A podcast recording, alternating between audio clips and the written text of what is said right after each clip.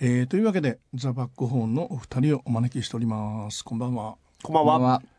よろしくお願いします。お願いしまお願いす。します。えー6月14日にですねリアアレンジベストアルバム「リアレンジ・ザ・バック・ホーム」が発売になりましたはい。はい。ありがとうございます。ありがとうございます。 25周年はい。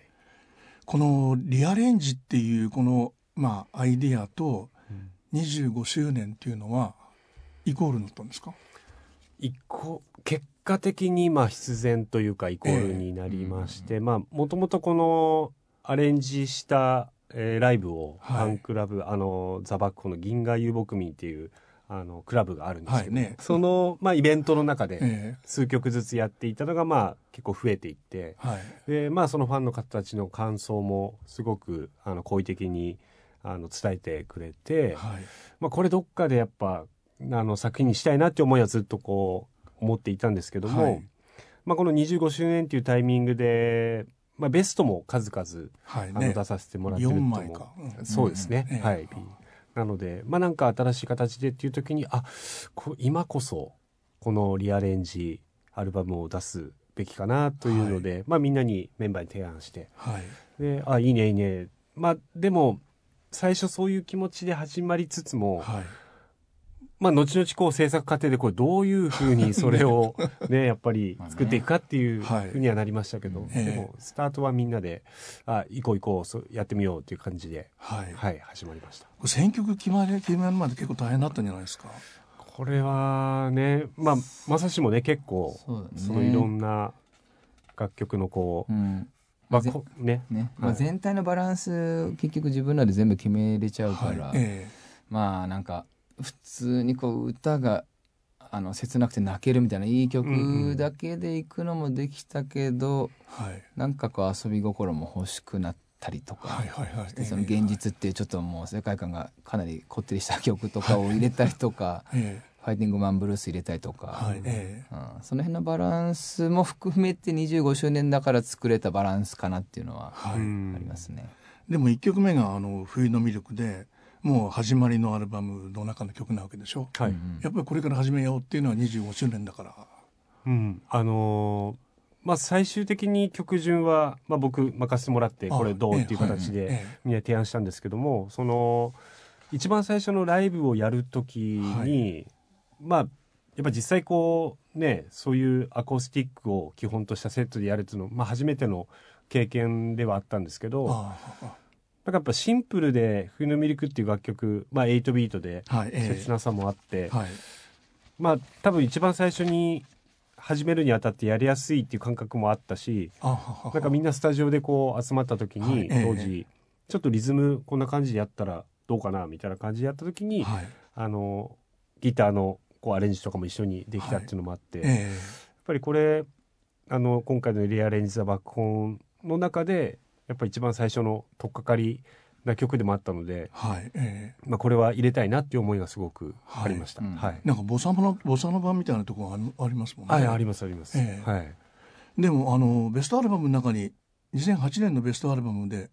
これ一遍取り直してるんでしょそうなんですそうなんですそれでもボサノバっぽくないですねあの当時のは、えっと、まあ、最初あれだよね、メンバーが、もともと一緒にやってた2年ぐらい、あの、在籍してたメンバーが、あああそうかそうかの、インディーズで一緒に録音したものだったので、あああの、今のこの4人のメンバーで、え10周年のタイミングうでん撮ろうっていう形でええ撮ったっていうのと、まあ、それ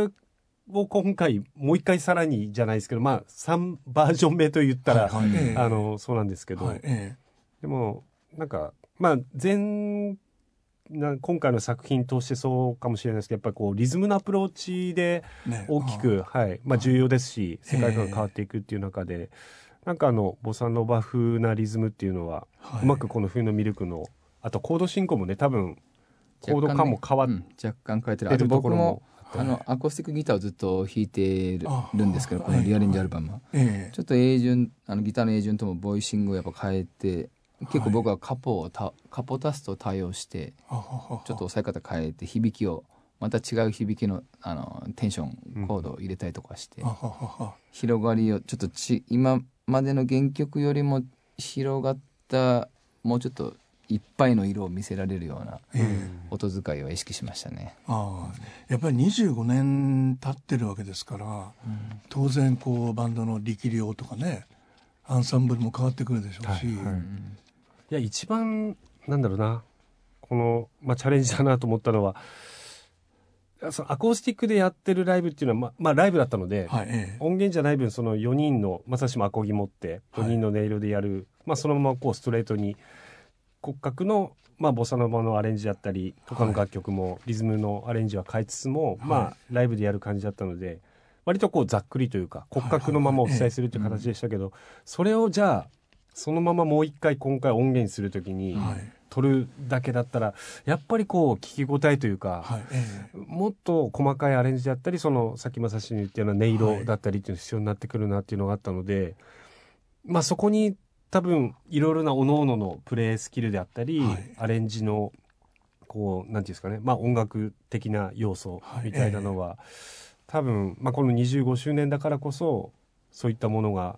ふんだんにこうアプローチできたのかなっていうのは、はい、感じております。あの2曲目の「幾千光年の孤独」とはいこの3曲目の「光の結晶」っていうこの流れは意図的なものがあるんですかこれは、松が曲順をね。そうですね。どういうう感じだんったのこれ。まあスタート は「冬のミルク」からやっぱり、はいえで実バ際ンそドのでね一番最初にできたそうはいオリジナルの曲ってことね。でこれ面白い、まあ、結果的なんですけど一番最初のファーストイントロだけはほぼほぼ原曲と同じなんですよ。そうなんだよあねー多分唯一だもんねこのねそうリアレンジの曲たちの中でんでんでんででん4小節だけおな同オじリく始ジまナっルと全く一緒でとかてでンバンドみんなでドゥンと入った時に、はいちょこうあのリズムがボサノバ風に変わってはいはいはい雰囲気が変わってくるっていう感じで始まってまあそれはええ多分僕の一個の狙いであったんですけど、はいその後まあいろいろなそのバックホーンの今回のリアレンジの世界観をどういうふうにええこう聞いてもらうかなっていう時にやっぱりまあダークだったりで、はいちょっとジャジーな分なんていうんですかね、まあ、当時とはまた違ったこう大人なはい雰囲気とかかも見せれると思いますし、はいはいはでい光の結晶に関しては原曲のこう厚さを伴ったえ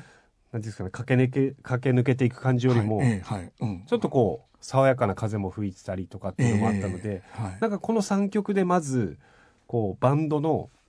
バンド感もありながらはいはいそれぞれれのこうプレーの雰囲気も伝えられる3曲なのかなっていうふうに思ってうんこの3曲をまず最初に固めて、まあ、そこからありとあらゆ るいろいろなディープな世界だったりあとまさしの歌もよりこうあの印象的に聞こえる楽曲だったりっていうふうな感じで広がっていくので。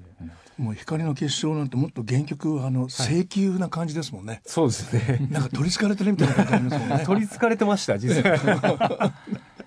それはないですもんね、そうですねまあ、ええここ躍動しながらでもちょっとこう風通しが変わってきてるみたいなのもね、あとやっぱりまあそのリズムでこう乗れたりとかええ踊れたりみたいな要素も多分あると思いますし、はいまあ実際そのあエレキギターのねあのディストーションのギャーンっていうのでまあやってきたバンドでは あるのでえそれがなくなった時にじゃあどうあの構築していくかっていうのは、はい、まあ、一番今回の、まあ、ポイントではあったかなとは思います。はい、あの曲のこう、まあ、あのリストっていう曲曲目とこうクレジットをずっと見ててはいあの最初の頃の最初の3枚のアルバムっていうのかな作詞作曲ザ・バックホーンっていうのはやっぱり割と多いでしょああそうだ特にね。最初の3曲もそうだしですね。うんそうで表す記ね的なまあものでえ主にでもギターの菅波が作った曲がほぼほぼ多いで確すかに、ね。えそうこでのすでねも。最初の頃っていうのはそのこうメンバーそれぞれじゃなくてザ・バックホーンっていうクレジットでやろうみたいなはい。話し合いがあったんですかありましたありましたねありああはまあ、うんあのー主に誰かが作ってきた曲でも、まあ、みんなで解釈して、ええみんなの曲として出すぐらいこう、まあ、話し合ったりこう意思をははい確認し合ってっていう気持ちがあったので、あああまあ、それそうですねメンバーの誰かの顔が見えるというよりはもう誰が作ったとしても、ええみんなで共有してっていう感じだったので、うんはいそういうええ表記にしていた部分もあるんですが、あああはい途中から4枚目ぐらいから変わってるはいでこの4曲目の「美しい名前は」作詞が菅波さんで曲がバックホーンってなってますもんね、はい、うんそういう意味ではこう天気がいくつかあるそうですね、そうですね。これ、まあ、美しい生に関しては結構英順から、あの、まあ、個人的にその、この曲を今残さねばっていう、作曲家としてのはい、ええ思いがあった中でみんなにあのこれバンドでよバックホーンとして出そうっていう始まりでもあったので、ああ実際に知り合いの病院にお見舞いに行った時の実体験が元になってる曲なので、美しい名前は。あ、そうなんですか。ねあなんかあ、確かにね。えそういういきさつもあって、まあ、歌詞に関してはえええ英順のその名前ではクレジットしていこうっていうのがあったりとか、ああ、うんあまあ、曲はでもやっぱりそれぞれのアレンジだったり、うんみんなで展開を考えたりみたいなところもあったので、ええはい、そうですねそういう転機ではあったかもしれないです、うんこのタイミングが。そのバックホーンっていうクレジットでやってる時も、やっぱりその、まあ、作詞は、あの、菅波さんが多いとか、はい松田さんがあってみたいなことっていうのは、こう、わ割と決められてたんですかなんとなくそうなってた。あれどアルバムどうだろうなでも昔のアルバムになればなるほど多分英順が多くて、うんどんどんそれこそ松と英順が主体になって、えで僕とベースも書くようえになはっい、ええてはっいていう感じですね。なんかでも英順本人的にはやっぱり最終形というかまあ今別に最終形なわけじゃないんですけど、はいええあの4人でそれぞれがあのバンドをイメージしながらバンドでいながら曲を作ってええあえのえ誰が作ってもみんなでバンドでやってっていうのが、まあ、理想の形だったっていうふうになんか最近言うようになってて、あ、最近言うようになった。はい、なんか前から言ってた、前から言ってたあ前から言う多分2004年くらい2004年くらいから言ってたんだみんなで曲あまあ言って作ろたうよか作ろうよって言ってて、ええああで多分その頃は作曲は誰が作ってもザ・バッコになってたんですよ、うんで作詞だけ多分、あの表記されてみたいなああ、あはは。で最近になったら作詞作曲全部あの、うん各々の名前で個人の名前でえ表記はされるようになった感じですね、そうかあー当時から言言ってたんですよ言言ってたんです、ええでただやっぱそのバンドがこう歩むにつれえて、はい。こうまあ、バンドのイイメージだったり、はいはいはいこう今やっぱりこういう、あのーメッセージをやるべきだみたいはいなのがこう、なんていうんですかねその当時の楽曲にやっぱり色濃く反映されてたはい部分もあったので、ええなかなかじゃあそれをこう具体化するとしたらやっぱ英順のソングライティングとかはい。でいくとか、え本人のまあみんなで持ち寄ってバンド作っていこうっていうのとバンドがそこう歩みながえらはい。どういう表現をしていくかっていうのがこうグラデーションのように混ざっていっはい。て、で今はもうそれぞれが作ってきたものを、まあ、またみんなで共有していろいろこう化学変化を生み出しながらはいええっていう感じになっています。ああはいあその始めた頃のこう、まあ、99年とかね2000年代の初めってあのいわゆるまだバブルの名残がある時でしょ、うん業界にも、うんうんそのそういう意味ではこうちょっとあのそういうところに混じらない、まあ、それこそ世界観うんうん旗が立ってるバンドだったはういんうんじゃないですか、はいはいその辺のこう自分たちの掲げるべき旗みたいなのはどういうふうに思ってたんですかまあだメンバー一人一人多分違うと思いあますけど、やっぱ違 うんだああええうん、バックホーンとしてどうしていこうみたいどういうふうなバンドとしバンドとして見られるためにどんなふうな曲作っていこうみたいな話は多分してなくてしてなくて、ええそれこそ楽曲の幅もあのーもう何マイナーコードの激しい曲から切ないバラードのあんま歪まない曲とかも普通にや、はい当時からやってたし、うんでもなんだろう今そその時期に世の中でこうなんかヒットチャートに入ってるような曲とかを、はい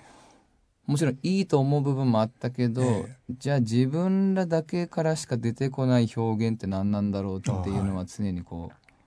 う、うん、なんかそこは思ってましたね。あああのー菅波さんのインタビュー、まあ、さ2枚目か 3, 三枚目だと思うんですけど、はいうんあのー戦場カメラマンになりたかった、うーんあー戦場ジャーナリストになりたかったって言ってたんですよ。あーそれがものすごく鮮烈に、まああのーまあ、頭の中にあって、そうういうその世の中をに対して、んまあ、あのアンテナを持ってる、あロックバンドってないなと思ったのが、うん最初の衝撃でしたね。あ確かにそれでもありましたね言うその時期はね言ってましたねあったねううんんまあなんかそのなんていうんですかね多分バンドとしてこうやっぱりねメジャーデビューして、はいええで音楽でまあ、もちろん長く続けていきたいしたくさんの人に届けていきたいっていう、はいまあ、それは音楽やってる人だったら誰も思ってるとこはろいええの中で、まあ、多分自分たちもそういう気持ちがあって、はいただそのさっき正しが言ったように誰かのものになりたいがこう多分強すぎるとはいどっかで多分その葛藤それものにはもうなれないっええて誰もが分かってるけど、でもそこに近づきたいみたいなものって絶対こう乖離していくはいものだと思うんですよ。はいええでまあじゃあその中で自分たちを見つめて自分たちにしかできない表現をしてそれでもたくさんの人に伝えていけるはい何か道はあるんじゃないかっていうのを探した時にまあ多分永順が言うようなその、まあ、人の誰,、誰もが思っている、誰もが抱えてる、まあ、感情であったり、はいうん違和感であったり、はいみたいなところに、まあ、本人もひょっとしたらこうアンテナがいったのか、はいええまあうんたまたま何か彼の中でそういうあの出会いがあったのかっていうのはあるとは思うんですけど、ええただやっぱバンドとしてその何かを真似てそこの景色に行くのではなくて自分たちのはいええ作っていくもので、でもそこも目指していくっていうような、はいえあのたくさんの人に聞いてもらうまあヒットチャートそれがヒットチャートなのか、まあ、武道館やるっていうことなのえかはいバンドとしてもあのたたくさんの人にあの知ってもらえるような道を歩んでいくっていうすごい欲張りな あの全部全部をやっぱあの自分たちで味わいたいっていう気持ちは、はいはい、あったと思います。あの戦場カメラマンがその目の前でこう起こってる、まあ、悲惨なこととかね悲しいこととかっていうのをあのフフレームに収めるっていうのと、それを曲にして残したいっていうのと、歌ってらっしゃる山田さんは、そういうことをこう情景を浮かべながら歌ったりしてたんですか、あ菅波が見を見たがってる景色はいですえー言葉で書いてるようなはいそういう、まあ、タイトル、まあ、いろんなタイトルにそういうの出てきますけども、うん人間とか世界とか戦争とか、うんまあ、生きること死ぬことみたいな。うんうんうんなんかこう英順も一人間だし俺も一人間でその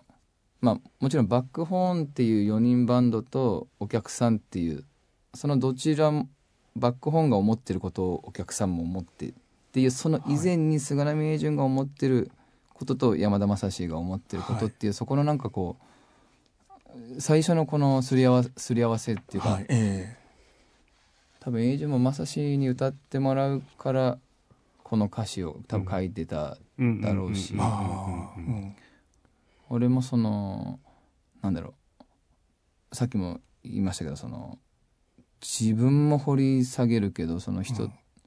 人間のそのさっき松が言ってたそのなんだろうな例えば悲しみとかそのうまくいかない気持ちとか、はいもがくもがく気持ちとか、ねって、まあ、ちょっと負のエネルギーにはなるかもしれない負のなんだちょっとネガティブな感じにはなるかもしれないけど、はい誰もが持ってしまう感情えであって、はいはいえでそこその気持ちが当時の自分らのその上京してきたばっかりのえなんうか、はいえ大人大人はみんな口だけで汚ねえんだみたいなふうに思ってた自分らの感情と俺の気持ちとええ多分英順が作る曲の気持ちとそのもがもがいてもえうんうんその先にでも光があることをはいどっかで信じてるけど、まだ信じきれないみたいな、はいなんか、はいあのもがいてる様がまず俺に響いてそこで俺も気持ちが本気で乗せれるようになるああなっているほどねく感じというえか、えうん昔は本当そういう。もううん全部もう、うんそのええちょっといた子みたいになってたかもしれないですね。ああなるほどね、世の中に対しての敵意みたいなのいっぱいあったでしょうしうね、うんんもうこのそこに同化してたまるかみたいな意地みたいなのもあったでしょうしそうですそれだけやっぱ何もなかったというかやっぱ弱かったからこそ無理やりこう何かを自分でなんだ虚勢を張りたかったっていうか、はい多分そういうのもあったと思いますけど、はいちょやっっぱとり冷静な言い方になっちゃいましたけどそれがこうやっぱあのシャウトになってたっていうそうですね今思えば、今思えばう、んでこの、まあ、光の結晶も美しいのはもそういう意味ではこうすあの浄化されてるそういう中でも浄化されてる曲ですもんうんね、うんうんそうですね、うんえうんえでそういうこう流れの中に、まあ、メリハリがあって、うんうんうんうんはいメリハリっていうのそれぞれの曲につ強いですね。そうですねやっぱりそのバンドの僕らの、まあ、ジャンルレスっていうのもあれですけど、そのはいええまあ、固まってないままでも何か4人俺たちが心に響いたものを曲にするっていうところが最優先でやってきた分、はいえまあ、こうやって今回のリアレンジをしてもそうですけどえはい本当になんかそれぞれの楽曲が一つのジャンルっていうようなはい感覚が強くてもうすごいですねメリハリだらけ、うん メリハリだらけの、メリハリはい楽曲を作ってきた感じはすごくあります。はい、うんでも光の結集美しい名前ガーデンっていうのがそういう意味でははいこう浄化された流れでアルバムの真ん中にあるあの現実とですね、ファイティングマンブルースはこれはまさにリアレンジそのものみたいな感じがありましたけどこれはすごかったですね。本当に。広げてきたなって感じしたんですよねえ、もあのイントロ家順が最初現実のねねう。うん。はい。はいこれはもうどういう取り掛かり方だったんですかこの2曲は。これは二曲とも、えっと、ライブで骨格生演奏をやってたことはあってですね。ええはい。で、まあ、大幕のこう、まあ、アレンジのものは出来上がっていたんですけど、まあ、現実に関してはプラス、まあ、もともとこう熱いコーラスとかも含めてみんなでバンドでガーッといくようなエネルギーの曲ではあったので、はいええそういう部分をどういうふうに今回のリアレンジで表現するかっていうのを、はいあのまあコーラスの部分とかですけど、はい特にした時に、まあ、楽曲のその流れてる世界観自体は、多分アコースティックで表現しても、そうだね。すこごれく民族的な感じはちょっと合うはいなんかうんネイキッドな感じが合う感じが。ねはい、なんかシタールみたいな感じありましたもんね。そうですねえなのでコーラスとかそういう部分のエフェクティブなものとかその積みあのメロディーの置き場所みたいなものに関してえは、はい、あの今回なんだろうな、まあ、リアレンジでよりこう深みというか、はい、すごい世界観が出来上がったなっていう感じはしてます。うんファイティングマンブルースの長さが全然違いますもんね。これはもう後にあのあのくっつけたような。あの聖書がついてるみたいな聖書ねがついてるなんかそれも多分あのリアレンジの妙じゃないんですけど、はい、はい、なんかちょっとそういうなんですかね演奏でこう見せていくみたいな楽しみみたいなのも、まあ他の例えば「夢の花」っていう曲にもはいちょっとそういう感想部分がついたり、はいアレンジになってたりとかっていうのもあって、これは多分ライブで一回やってた感じをそのままあ音源にそもうねそのままパッケージしようっていう感じでしたけど、でも始まりはまさしの弾き語りでこの演奏していたははのから実はアレンジが始まりなんですよね「ファイティングマンブルースはは。あそうなんですか。はいあまあなのでそのまさしがやってるのにプラス、まあ、ドラムベースエレキみたいなのをええどういうふうに積み重ねていく、どっから入っていくかみたいなとこがあったのでなんかそのまああの弾き語りでも十分成立するところにプラス僕らがバンドとしてはいあ参加してるっていうようななんかこう図がを思い浮かべながら、あはい、でもこれやってて楽しかったんじゃないですか。楽しかったで すね。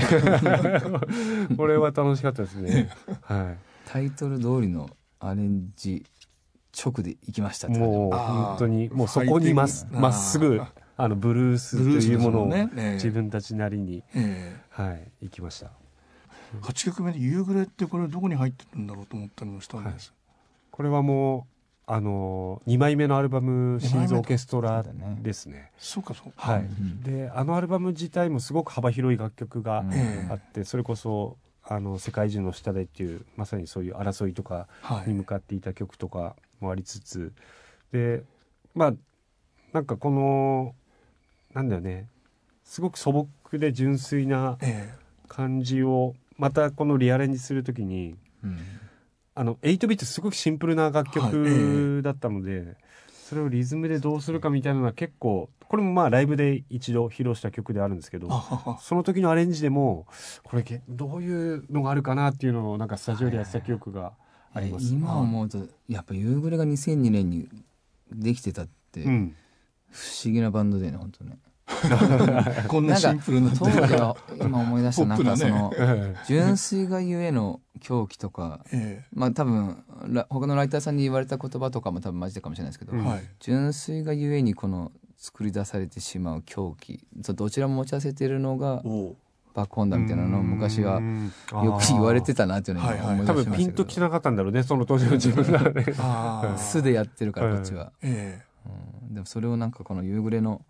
このなんか純粋な歌詞をうんなんかまっすぐな視点の歌詞をはい。今ね改めてこれリアレンジで取り掛かった時にえあ爆音ってそういうバンドだったなっていうのはちょっと思いましたね心が綺麗すぎるがもうほんとまっすぐすぎるがゆえにええやっぱ生み出されてしまうその歪みとかもええそっちも表現していくしその綺麗な部分も表現したいし、ええうん、そうだったなっていうのを25年前ちょっと思い出しましたねなんかなるほどね。えこの「夕暮れ」っていう曲は結構ファンの方たちにもええあのすごく好きな曲ですって言われることが すごく多くてえああ、なるほどね。はいええで自分たちなかなかこうライブで演奏する機会は少なかった楽曲ではあったのいえでえ、ああああ今度リアレンジのタイミングでまたなんだろう今のこう僕らの解釈でええこの曲演奏してまたみんなにグッと来てもらえたらいいなっていうは感覚はあって、い。なるほどね。でも夕暮れとこのあの羽夜空を越えては、そういう意味では純粋さでつながってるかもしれないそうですねそうですうんうんうんこの羽に関してはえ本当多分今じゃなかったらこのアレンジできなかっただろうなっていう感覚がえあすあごくまあベースのねあのアンサンブル的にねずずーっとっと週でこうシンプルにあーそうパ行く感じとか、うん、なんかあんな思い切った潔さねよりこうなんだろうね音数も少なはいえくえリズムに関しても、えあともう本当にドア玉とかに関してはね歌ともうあのベースだけみたいな感じで始まってくるんで、はいええまあ、当時の音源はもっとなんていうんですかねその景色えを、クリスマスっぽいですねはい、うん描いてってええいはうとこから、えなんかこれができた時にあリアレンジの手応えをえうんつかめたなっていうかん、確かにうん達成感ありました。そういうあの悲壮感が変わってきてるってこのうん羽もそういう感じがしたんですけど、うんうんうんそれは山田さんの歌の変化ですかねう、んまああるかもしんないですねそこの歌詞の世界に入れば入るほど感じるなんか切なさはえ多分当時と今ではやっぱり変わっえちゃいねますからねえ届かないなら歌なんかいらないってカミソリ喉に当てちゃうんですもんうね、んこの思い詰め方っていうのはやっぱり当時とは違ってきてるでしょうしうね、んいろんな意味がまた込められちゃいますよね今歌うと、こういう詩をご覧になった時にうんうんどんなふうに思われるんですかああえーそうですね僕もでも英順が最初この時はもう本当アコギで弾き語りで歌ったのをうんうんうん聞かせてもらって、単純にうわめちゃめちゃ泣ける曲だなっていうあやっぱりうん、やっぱり一回客観的なところから入って、はいえでこの曲をバックホンとしてじゃあ俺が歌う時にどの辺にこう気持ちを置いて歌うかっていうえか、うんはいえその切なさの部分だけに寄り添って歌うのかこれをこの主人公をもっと俯瞰した視点で歌ってる人なのか、いうん気持ちをどんだけこう悲しみの部分とかはい切なさの部分に寄せた表現をしていくえのかとか、はいえそういうのを考えましたね。でもこの曲はもえうんうそのちゃんとこの俺たちの中の一人の主人公はいにであった方がはい届く聞いてる人に届くだろうなっていうはい感じでありましたね。まあこれの不思議な曲ってクリスマスをまあモチーフにはしてますけど、はいええなんかその歌なんかいらないって言いながらやっぱりこう歌を信じてるやつのもちろんもちろんはい、歌詞で、で、まあ、その主人公がその「声なき歌が」って言って、まあ、実際どうなったのかっていうことは描いてないんですけど、まあ描いてないからねなんかその自分の見てるなんていうんですかその景色とはいその自分の心情みたいなものと始まってから終わるまでの物語性みたいなものが、はいえもう一個のもうなんていうんですかねもう映画を見るよりもリアルな音楽で表現されるストーリーっていうのが、えはいもうこれはなんだろうクリスマスっていう、まあ、ある種の誰もがこう共通して持ってるイメージの中で、はい唯一無二のはいあの楽曲なんだろうなっていうふうには当時思思ってはいて、なるほどねでまあ今それがこの改めてこうリアレンジされた時に、まあ、同じようなクリスマスの楽曲の世界の中に並ばれていいるけどでそういうふうに聞こえてくるんだけどはいええ歌詞を見てパッとあの、うんうんこの全部を読んだら、うんこれなんかすごいなっていうふそううクリにスマスの歌じゃないですもんねええ表向き多分リアレンジされてよりなんだろうこのみんなの中心の中に入り込みやすいはいええものになってるんですけど、なんが今度突き刺さってくるものはいは、はい その分ものすごいものに、あの、心にはい届いてくるものになってるんじゃないかなっていうのが。うんクリスマス色が薄くな薄くなってるのはそういうことなんだろうなと思いましたけどね、あああ、ーよりなるほど。ええ景色というよりパーソナルの方にそう、うん寄ってるようなアレンジになってますね、うんですよねうんでこの「罠」がですね、まあ、代表曲がこれもまあ演奏の意図がより見える曲になってる感じですね、ああ、そうですね、そうですね。はいリズムが変わるみたいなのね、はい面白かったですね、これもう原曲はやっぱりあのとにかくあのギターのリフの、はいええあのめちゃくちゃもう歪んだギター推しっていう感じでで、本当疾走感みはたいいなね,、そうですねはいでなんかこれはでもまさしがこの全体のリズムアレンジとか含めてええそうだねこういうのどうっつってあーあの持ってきてくれてあははは原曲もそうだもんね原曲もあそうだ俺が作った曲だったかそうだらそうだそうだあそうなんです作そうな曲んですよザバコーンになってるけどなってるけど、えなんかあのイントロのギターフレーズがまあなんかね象徴的でこのフレーズをどうやって聴かせるかが多分「罠」っていう曲だなと思ってたのえで、あはははまあ、やっぱリズムちょっとシャッフルさせて、はいでこのフレーズイントロの「ででででででででででででフレーズを乗っけた時になんかあ頭の一音いらねえなって、まあ、単純にそこを思った時にうんまあ、同時にこの「タンツッタツッタツッタツッタ」っていうクラップが思い浮かんではいでそしたらこのギターフレーズはなんかもうそれこそブラスでやってるように聞こえてきて。おーでそこからなんかこうドラムそれこそビッグバンドみたいななんかアレンジにちょっとしてみたら、はいええはいなんかこの怪し曲の怪しさと、うん、ちょっとそのイントロの「ドゥドゥドゥドゥのドゥドゥの部分を抜いてはい「ダダダンダンダンダンダンダンダンダンダンダンダンダンダンダン」ってあはいはいはいはいはいはいはいロこれロカビリーっぽかったりあのビッグバンドジャズっぽかったり、そうですねなんかニューオーリンズっぽかったり、うんうんうんうんうんなんかそうそういう匂いはねこの曲の怪しさに合うなと思ってあーちょっと土臭い匂いもこうしながらみたいな 大地な感じがありますもん大事な感じうんうんありますね、でもレコレコーディングのその仕方とかまあまあ僕よくわかんないですけど、はい機材とかやっぱ当時と全然違うわけでしょ、ああそうか、うんですねええうん、そうですねだから当時はもう本当にアナログテープで撮って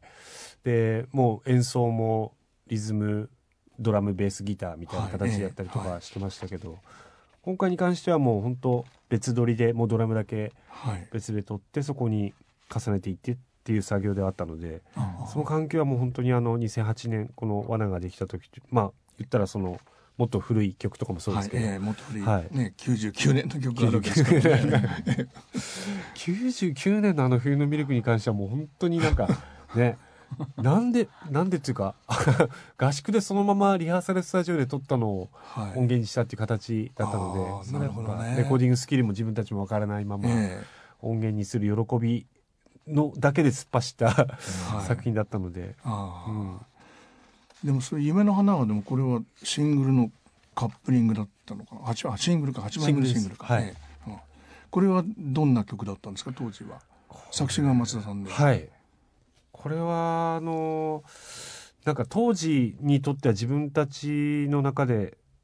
なかなかない、こう、コード進行の楽曲だったようなことを覚えてるんですよ。すごい、はいまえあ、おしゃれ感のあるというか、えはいええうんそうだねギターのねそう、響きがね響きが、で、景色もすごくこう、風が吹き抜けていくようはいえなえはい曲があって、でもまあそれが必然的に自分たちにとってもあこれなんか今のなんだろうなすごいいいいい曲として自分たちがこの曲出せるなっていう中で,、で歌詞がずっとできなくてあ あははで悩んで悩んでっていう時になんかまあちょうど多分自分たちの活動的にも多分アルバム 4, 4枚目のタイミングだったので「まあ、い生きるさぬ」っていうアルバムで一つ自分たちのデビューから、はいまあ、インディーズからつながってきた、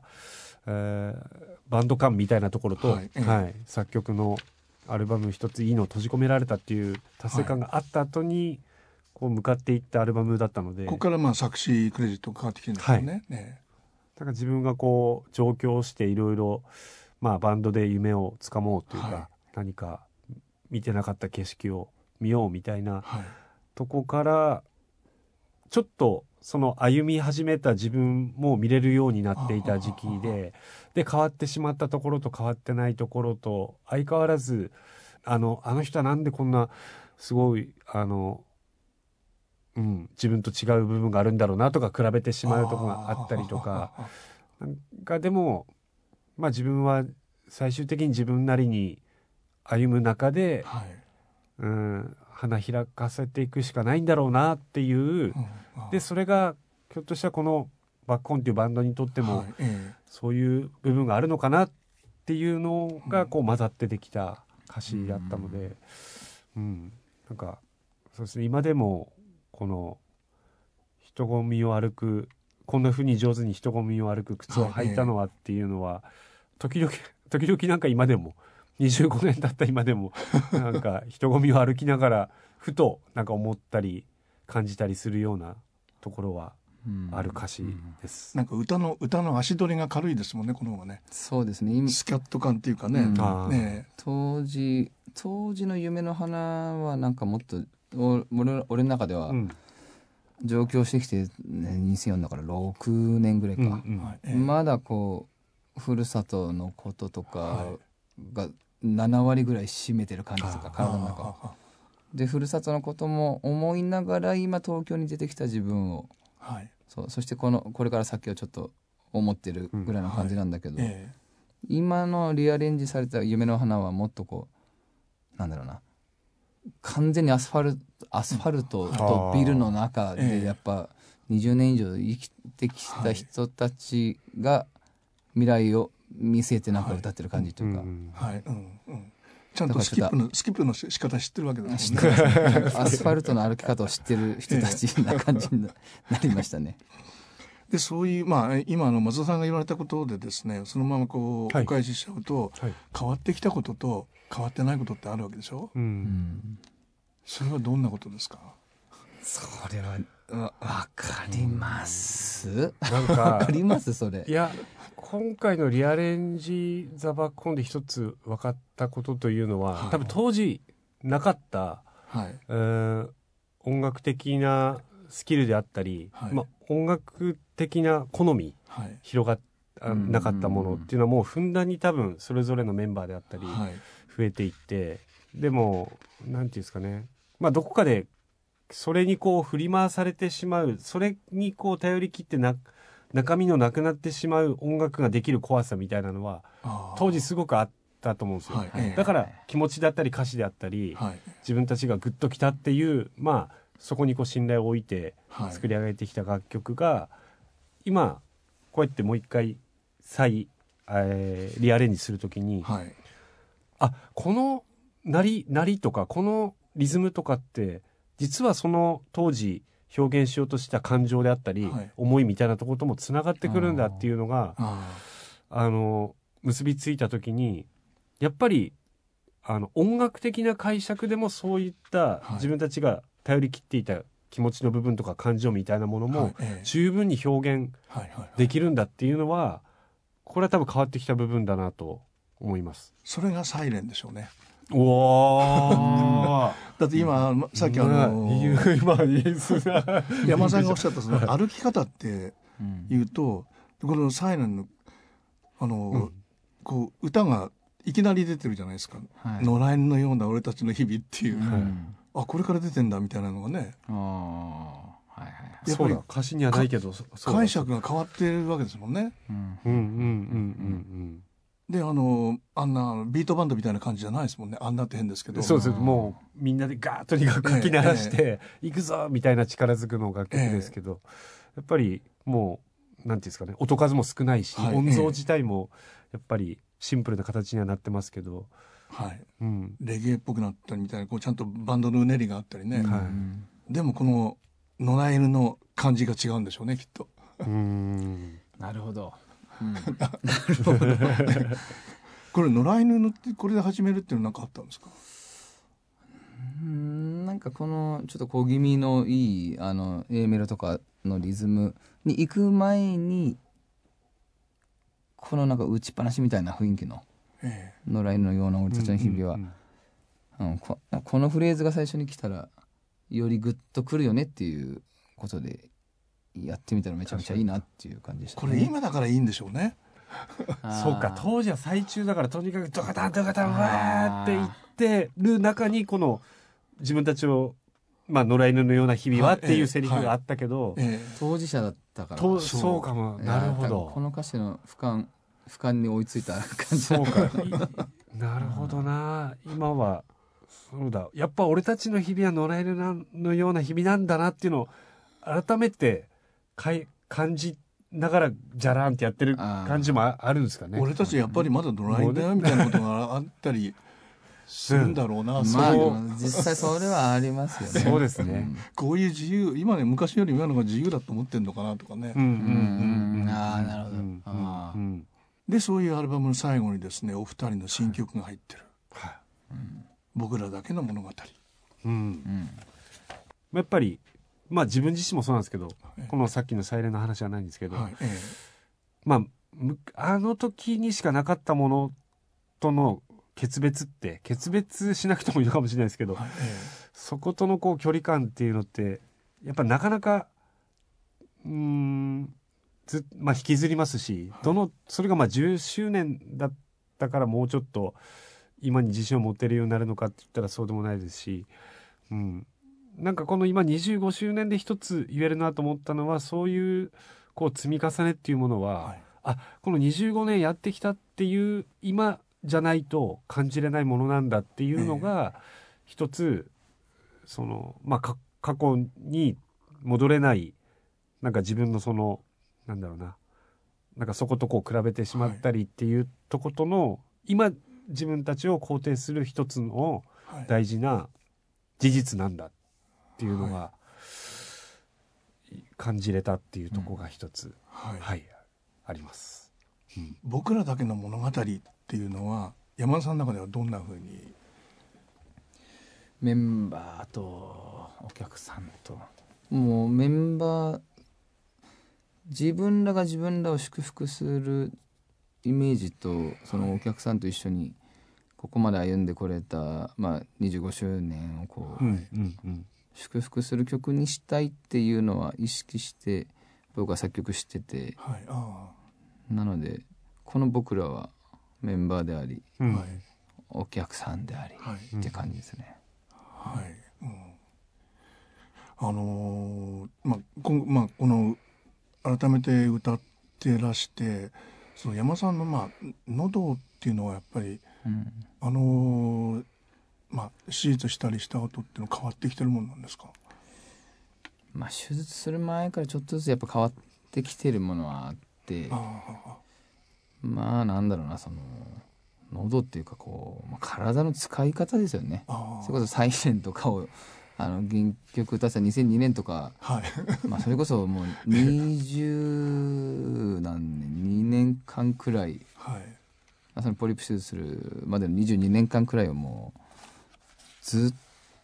と、まあ、気づけば叫び続けてきてた、命を削って叫び続けてきてたので。えなんか当たり前なもうやっぱみんなからねそえの、はいお客さんとかからしたら叫んで当たり前のボーカリストであったけど、うん毎回やっぱうん身と精神をこう削りながら叫んできてる自分がいたことにもその時気づいたし、ああ、うんまあ、変わるのはまあ悪く言ったら戻らないかもしれないけどよく言えばねその変わって当たり前だからじゃあ新しいやり方ともう一回多分これを機に向き合えることもあると思って。うんと思って、まあずっと向き合い続けてるのは変わらないですけどはいあ若さはやっぱ戻らないけどうんそれ以外の表現なんて山ほどあるわけであはいええ良さも若さだけが良さではないとう思うし、んはいうんまあ、常にそこはなんかこういい表現をするために自分の体をどう使うかはもう瞬間瞬間ずっと意識している,、はいいることではあるので、なるほどね、はいで今回のこの12曲プラス1曲の13曲はそういう今の山田さんが一番こう気持ちを入れて自然に歌える歌っうんていうふうに思ってていいんでしょうかね。いやそうですよねそうですねはい、うん、本当にそうだと思いますですねうんそういうアレンジになりましたねだからあささっきの僕があの言ってた何ですかその感情とか、はい、うんあの思いを音で表現できるっていうことって多分その歌に関してもはい、ええそういうことなんじゃないかなと思って、はい、多分当当時の本当にねそれこそいた子になって全部はい受け止めいたてこになってね。会場感精情霊でとやり取りしてるみたいな、やね。り取りしてる歌でもそこにしかできない表現っていうのはもうその音源に収めきったっていうはい。でなんかその今だからといって今回のリアレンジした楽曲たちがそれと全く別の曲になってるわけではなくいむしはいはろいはいその時にあのまあある種隠れていたメロ,、メロディーの旋律の美しさであったりとかっていうはいはいは音い楽的な部分でまた今回の12曲を、はいあの聞いてはいみんなに、あの何ですかねその楽曲のうん違うこう魅力を感じてもらえたら、うんはい嬉しいなと思うので、はいなんかそうですねやっぱう歌に関してもあの今今だからこそあの届けられるはい。楽曲の歌になってるような気がしますこのアルバムで。はい。うんでこのアルバムがですね、えーツアーにで聴くことができるようになるわけですが、はい、えーしツアーは2回あるんですねこの後はいえっ、と7月からと10月からとそうですねは、はいいリアレンジ・ザ・バック・ホーンのツアーが7月に行われてその後の25周年のアニバーサリーツアーがあるはい、これ内容もちろん全然違うわけ内容も、はい、しかもこのリアレンジアルバムを引っ提げた、えーこのライブツアーっていうのは多分初めて僕らがやるツアーになるので、リアレンジツアーでツアーで、あの形もまあね演奏自体も多分座って、はいあのやる形になると思いますあーしそうかそうかまあ25周年の秋からやるツアーっていうのはもう今までの ワッコンのもう汗と、うん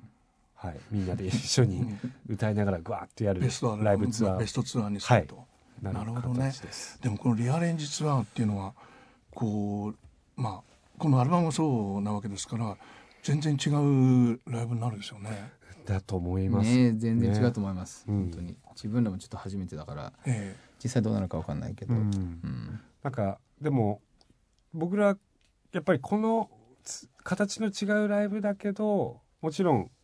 ひょっとしたら汗のかく量は違かったりえあの歌う声喉のお客さんの枯らし方は違うのかもしれないです けどでも心に残るあなんだろうなこの心の動き方っていうはいかあーはいはいはいライブであこう受け取るものっていうのはもう同じぐらいもしくは今回の方がはいすごい心にずっしり響いたライブだったっていうような感じにしたいなと思っていて、一曲一曲のこの芯が向かっている方向をやっぱ向きを変えたわけではないので、はい25年このアレンジして、はいうんそれをこう素直にこう曲の気持ちの部分をと逆に原曲よりも、うんもう今の気持聞きちやがすくね聞きやすくなってると思うんで、なるほどね。気持ちは届きやすいと思います。でもまあいわゆるミリオンヒットみたいなものがまあないにもかかわらずこれだけ長い間きちんとコンスタントに活動してアルバムを作ってはい、ライブもできているバンドって本当に貴重な存在なんだろうと。ありがとうございまありがとうございます。ねだから時々この何ていうんですかね、まあ、こういう振り返るタイミングとかで、はいえなんか違う道があったら自分たちはどういうあの活動をしてたんだろうかとかあーまあ、いろいろなんか想像してみたりとかするんですけえど、はい全くなんかそ、まあ、まあ、うん思い浮かばないといあーうはかねで良くも悪くもその良くも悪くもって言った後にすげえ言わなくていいかもしれない、はいこの25年間はね自分らが作り上げたバックホーン像でもあるし自分らに取りつかれたバックホーンあーらしさではあったと思う、はいはいから、このリアレンジアルバム作ってまた曲を作る時のそのあの曲の作り方もなんだタッチタッチの仕方も多分変わると思うし、できる、えそういうきっかけにもなるリアレンジアルバムになったんじゃないかなと思うし、うんもう激しいとかじゃないえはいうん違う曲たちがバックホーンの持ち味になっていくかもしれないし、うんうんいろんなるほどねな可能性を示唆してくれるアルバムになったんじゃないかってなるいほうど無理やりまとめました。ありがとうそれをライブで確かめてくださいありがとうございましたありがとうございました。た。